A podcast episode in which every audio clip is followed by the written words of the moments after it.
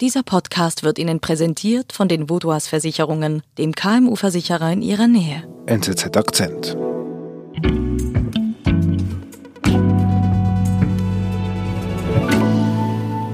Trump verfolgt diese Sendung. Das ist ganz offensichtlich, weil er manchmal über Sachen tweetet, die da zehn Minuten vorher über den Sender gelaufen sind.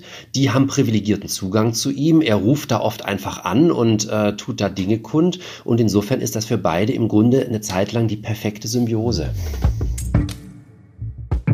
Donald Trump und Fox News, der größte Nachrichtensender der USA, sie bildeten jahrelang ein erfolgreiches Gespann. Aber diese Zeiten seien vorbei sagt der Amerikanist Professor Michael Butter. Good morning, Donald. Good morning. Wie beginnt die Beziehung Fox und Trump?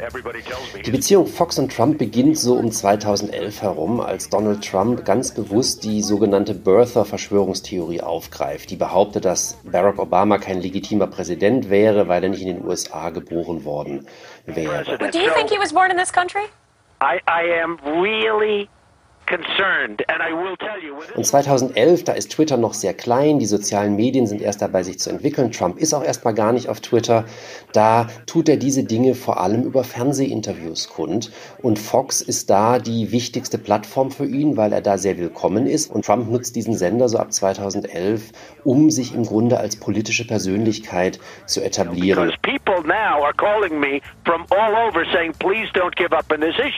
Jemand wie Donald Trump, der zu dieser Zeit Zeit ja noch bei anderen Fernsehsendern seine Serie The Apprentice hatte, diese Reality-Show, war natürlich eine TV-Persönlichkeit.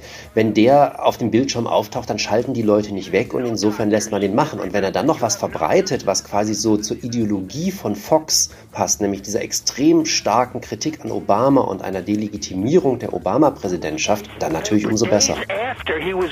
Sure. So he could have come into the country and they did it for und dann wird Trump gewählt, er ist der 45. Präsident der USA. Was passiert dann in dieser Beziehung? He is joining us by phone right now. Good morning to you, Mr. President. Good morning. Also diese Beziehung intensiviert sich eigentlich noch weiter. Das sehen wir im Grunde den ganzen Vorwahlkampf äh, durch schon. Und Trump dankt das natürlich Fox. Und Trump entwickelt sehr enge Beziehungen zu manchen Mitarbeitern von Fox nach der Wahl, insbesondere zu Sean Hannity, später dann auch zu jemandem wie Tucker Carlson, aber auch zu den Leuten, die diese Morgensendung Fox and Friends machen. Welcome to a special hour of uh, Fox and Friends. Why is it special? Steve, Ainsley, do you have any idea why? Hmm. I think it could be our special guest who's going to be calling in in just a moment. Donald Trump is uh, joining us right now on the Newsmaker line. Mr. President, good morning to you. Good morning. Good morning. Hi. Da haben sich wirklich zwei gefunden, weil ähm, äh, Fox äh, schlachtet das radikal aus, diesen privilegierten Zugang, den man zum Präsidenten hat, unterstützt die Agenda des Präsidenten auch zu 100 Prozent, insbesondere in diesen Meinungssendungen. They're going to essentially say that uh, Donald Trump's got to get kicked out of office because of your coronavirus response. Well, I think my biggest opponent isn't Biden. It's not the Democrats. It's the corrupt media. We have a, a corrupt media in this country, the likes of which nobody's ever seen before. Sie verbreiten seine Alternative Facts und gleichzeitig verbreitet Trump aber natürlich auch die Alternative Facts, die er auf Fox findet. Das heißt, das ist ein Geben und Nehmen. Thank you so much for joining us, Mr. President. Thank you very much. Appreciate Thank it. You. Thanks so much. Okay. Fox und Donald sind bis dahin ein unzertrennliches und vor allem erfolgreiches Gespann. Wie geht es dann weiter mit den beiden im Wahljahr 2020? We're on the president's patio just outside the Oval Office. Wir erleben hier ein Sommerinterview, das geführt wurde im Juli 2020 zwischen Donald Trump und Chris Wallace, einer der wichtigsten Journalisten von Fox News. Und das ist ein ganz interessanter Moment. Trump sagt dann, wir haben eine der niedrigsten Sterberaten an Covid-19 in der ganzen Welt und Chris Wallace unterbricht ihn und sagt, Entschuldigen Sie, Herr Präsident, das stimmt nicht. Die Zahlen sagen etwas ganz anderes. We had 900 deaths on a single day. We will this, take a this week. Ready? I, you can check it Und so ging das das ganze Interview hindurch. Can you give a direct answer? You will accept the election? I have to see. Und das war im Grunde der erste Hinweis darauf, dass die Beziehung zwischen Fox News und Trump zu bröckeln beginnt.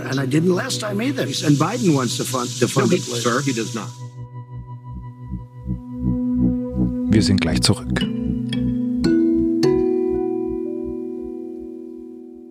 Ihre Mitarbeitenden und Ihr Unternehmen sind jeden Tag auf einen verlässlichen Partner angewiesen. Dank der lokalen Verankerung kennen wir bei den Vaudois Versicherungen Ihre Bedürfnisse und können Ihnen flexible, maßgeschneiderte Versicherungslösungen anbieten. So können Sie Ihrem Unternehmergeist freien Lauf lassen.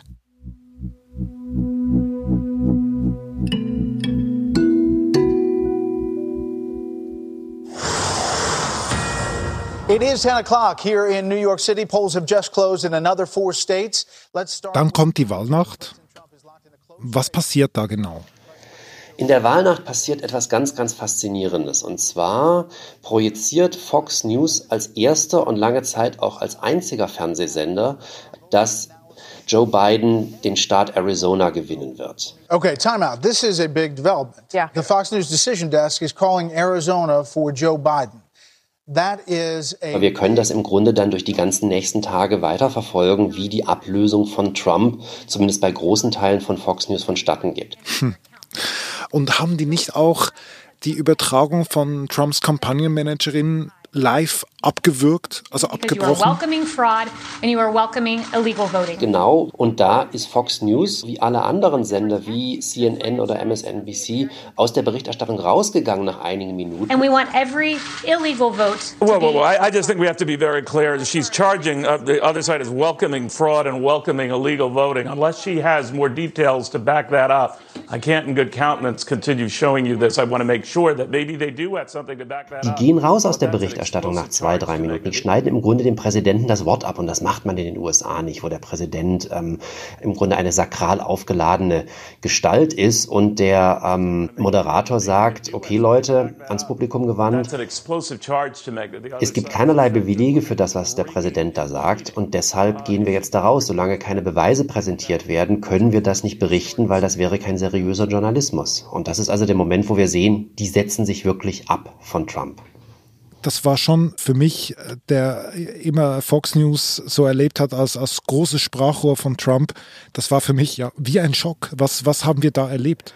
Ich glaube, was wir da richtig deutlich gesehen haben in diesem Moment, das ist eigentlich was, was es schon länger gab bei Fox News. Und zwar eine gewisse Spaltung zwischen der Nachrichtenredaktion, die für sich in Anspruch nimmt, wir machen wirklich Journalismus und wir berichten objektiv, auch wenn das nicht immer stimmt, und den Meinungsmachern beim Sender, die natürlich ganz klar Partei ergreifen, die Wahrheit nicht nur verzerren, sondern auch eben alternative Fakten verbreiten und äh, manchmal auch wirklich lügen. Aber das heißt, äh, weil, weil du jetzt diese Unterscheidung machst zwischen Nachrichten und, und Meinungsmachern, also Fox News ist kein Monolith.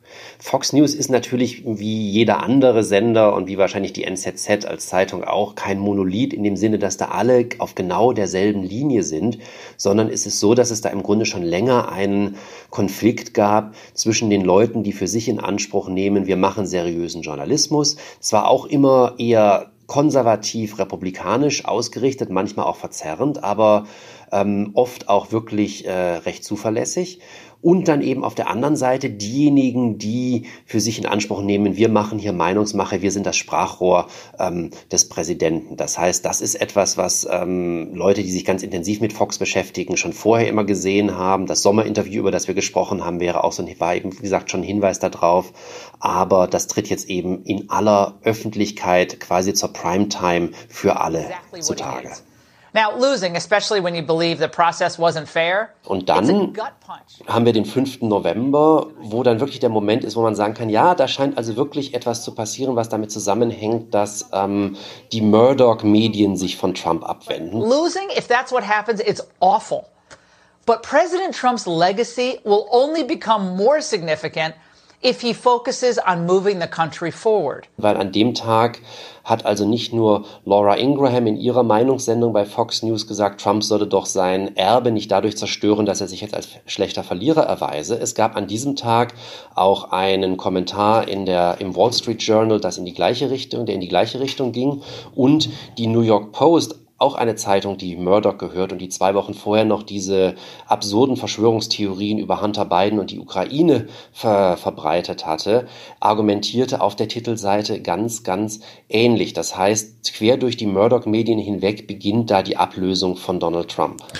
Weißt du, was Murdoch da im Schilde führt? Was ist seine Strategie dahinter? Ich glaube, es ist ganz, ganz schwer, ähm, das letztendlich zu identifizieren, aber es äh, ist, glaube ich, ähm, nicht unwahrscheinlich, dass es darum ging, Fox einigermaßen neu auszurichten. Und zwar im Hinblick auf eine Biden-Präsidentschaft, äh, wo man auch noch als seriöse Nachrichtenquelle wahrgenommen werden möchte. Einerseits von der Biden-Regierung selbst. Man wollte sich, glaub, will sich, glaube ich, also nicht alle Brücken ins Weiße Haus ähm, verbauen und quasi von denen als reine Meinungsmache abgetan werden, sondern insistiert darauf, dass man auch ein seriöser Nachrichtensender ist, wenn dann auch mit konservativen ähm, Meinungsmachern und gleichzeitig vielleicht auch im Hinblick auf ähm, ein eher traditionelles traditionelles republikanisches Publikum, das ähm, vielleicht auch lieber Trump als Biden als Präsident gehabt hätte, aber nicht glaubt, dass es massiven Wahlbetrug gegeben hat.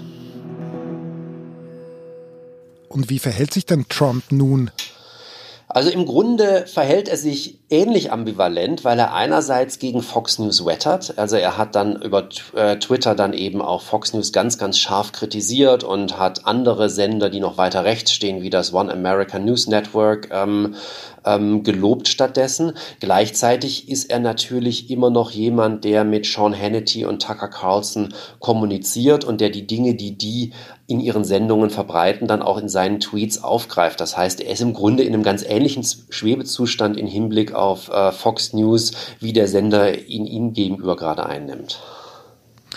Aber langfristig erwartest du, dass es dennoch zu Verschiebungen kommt in der rechten US-Medienlandschaft? Ich könnte mir das gut vorstellen. Das hängt natürlich ganz, ganz stark davon ab, wie Trump selbst agiert. Wenn er wirklich einen eigenen Fernsehsender aufmacht, wie ähm, Trump TV, wo er quasi rechte Politik verbreiten möchte, jeden Abend live auf Sendung geht, äh, wie manche Leute vorhersagen, was ich nicht für unwahrscheinlich halte, dann wird das sicherlich einige Zuschauer von Fox News wegziehen. Und auch das One America News Network wird sicherlich einige Zuschauer von Fox gewinnen. Ich könnte mir vorstellen, vorstellen, dass Fox sich ausrichtet auf ein eher traditionelles republikanisch-konservatives Publikum hinwieder. Mhm. Es wird garantiert ein Anti-Biden-Sender werden. Ich könnte mir vorstellen, dass es im Ton etwas weniger schrill sein wird, weil einfach die Verschwörungstheorien, die um Joe Biden zirkulieren, nicht so haften an ihm wie die Verschwörungstheorien, die um Barack Obama äh, zirkulierten, was natürlich auch daran liegt, dass wir es einerseits mit einem alten weißen Mann zu tun haben und andererseits mit einem Afroamerikaner. Da kommt dann natürlich auch ein gewisser latenter, manchmal auch manifester Rassismus mit ins Spiel.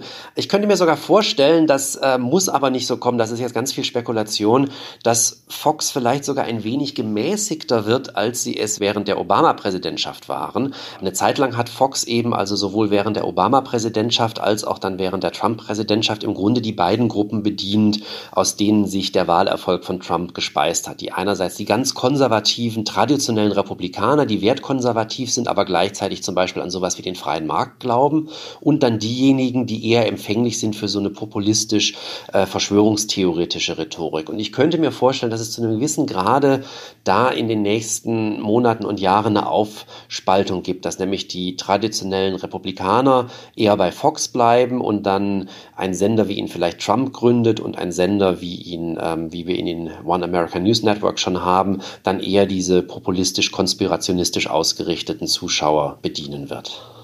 Das würde quasi die, die Glaubwürdigkeit auch von Fox News wieder stärken. Das würde ganz bestimmt die Glaubwürdigkeit von Fox News wieder stärken und äh, würde, glaube ich, auch diese innere Spaltung im Sender, die halt in den letzten Monaten doch sehr stark äh, zum Vorschein gekommen ist und die wir momentan eben auch so deutlich beobachten können, wieder so ein bisschen eindämmen. Lieber Michael, spannendes Gespräch. Vielen Dank für deine Zeit. Liebe Grüße nach Tübingen. Vielen Dank, mir hat es viel Spaß gemacht. Viele Grüße von hier in die Schweiz. Tschüss. Ciao. Das war unser Akzent. Produzenten dieses Podcasts sind Olga Scher und Benedikt Hofer. Ich bin David Vogel. Bis bald.